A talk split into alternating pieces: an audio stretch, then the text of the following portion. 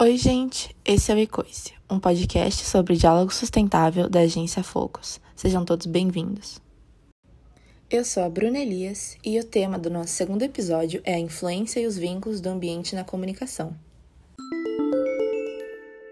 A comunicação se dá através de meios os quais possibilitam o diálogo entre os presentes, que nada mais são do que ferramentas que canalizam as informações que querem ser compartilhadas.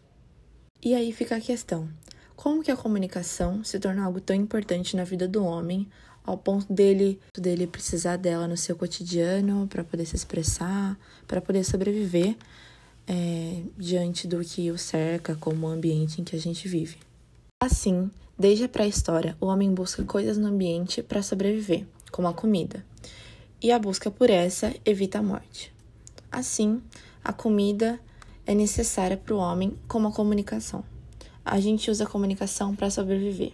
É, foi uma maneira que a, que a gente achou para se expressar diante das demais coisas que nos cercam. Essa constante busca pela sobrevivência, tanto na alimentação quanto na comunicação e quanto na compreensão do espaço, é algo tão intrínseco que se torna algo inconsciente na vida do ser humano. Assim como a comida é cultivada pelo ser humano, a comunicação segue o mesmo caminho. Essa sendo cultivada e tendo a importância que tem dentro das comunidades e das relações entre as pessoas, acaba por se tornar um ambiente afetivo que estimula o diálogo e a compreensão entre um outro e a expressão sobre o que sente ou sobre a necessidade do momento. Dessa maneira, é, nem sempre o ambiente é um lugar afetivo, um lugar de carinho, um lugar de diálogo. É, nós, seres humanos, somos adaptáveis.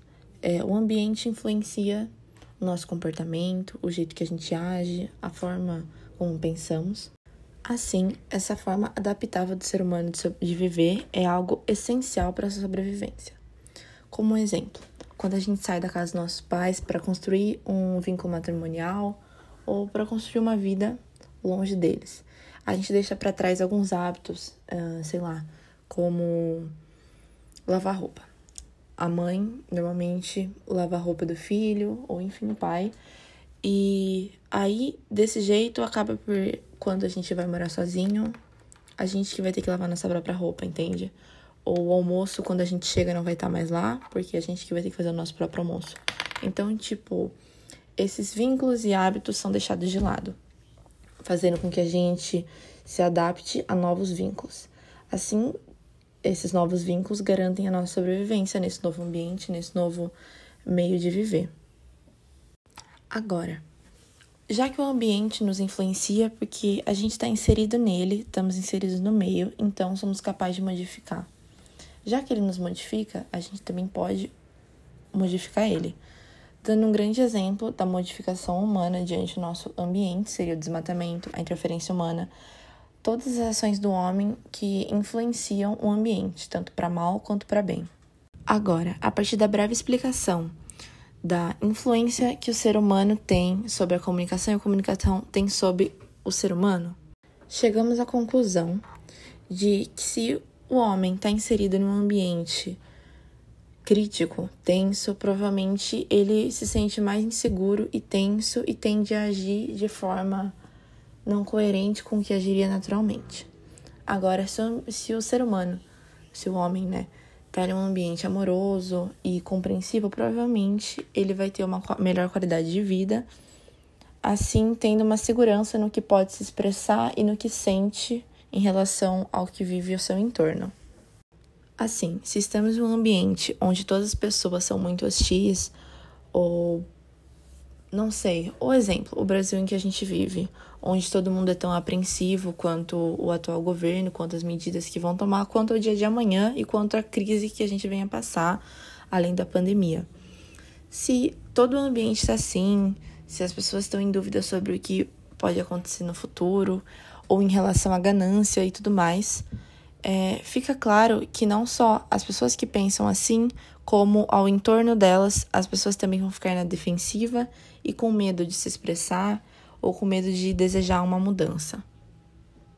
Dessa maneira, fica evidente a interferência que um ser humano tem sobre o outro ou que o ambiente tem sobre um ser humano. Tudo isso estimula nas nossas reações, nossa maneira de agir.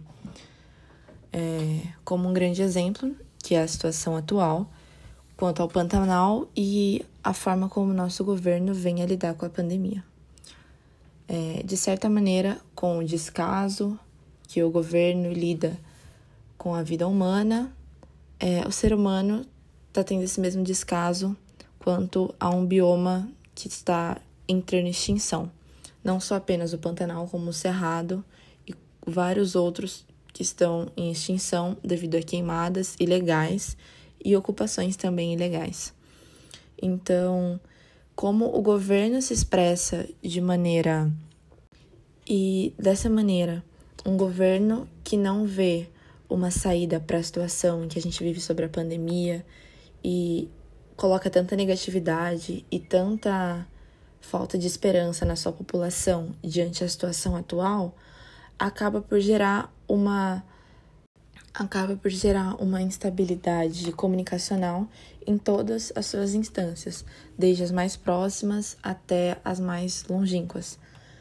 Como exemplo que eu havia dado sobre o Pantanal, como a população já está descrente do governo, ela também acaba por se tornar descrente em relação às medidas que vão ser tomadas. E tudo isso é em base da comunicação. A base de uma comunicação é, de certa maneira defensiva e agressiva, que acaba por estimular na sua própria população um modo de agir defensivo e agressivo diante as demais situações tanto quanto uma esfera grande, como essa nossa atual situação do governo, quanto uma esfera menor, quanto a você conversar com um amigo e a comunicação não ser uma comunicação efetiva, de modo que o ambiente em que essa comunicação está, ou o modo em que essa comunicação é passada, interfere na maneira de agir e na maneira de interpretar a mensagem.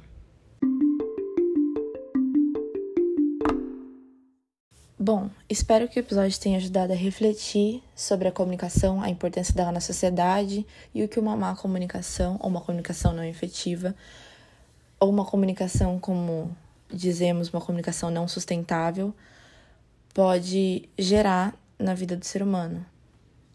E é isso. Espero que tenham gostado. Muito obrigada a todos que ouviram e até mais.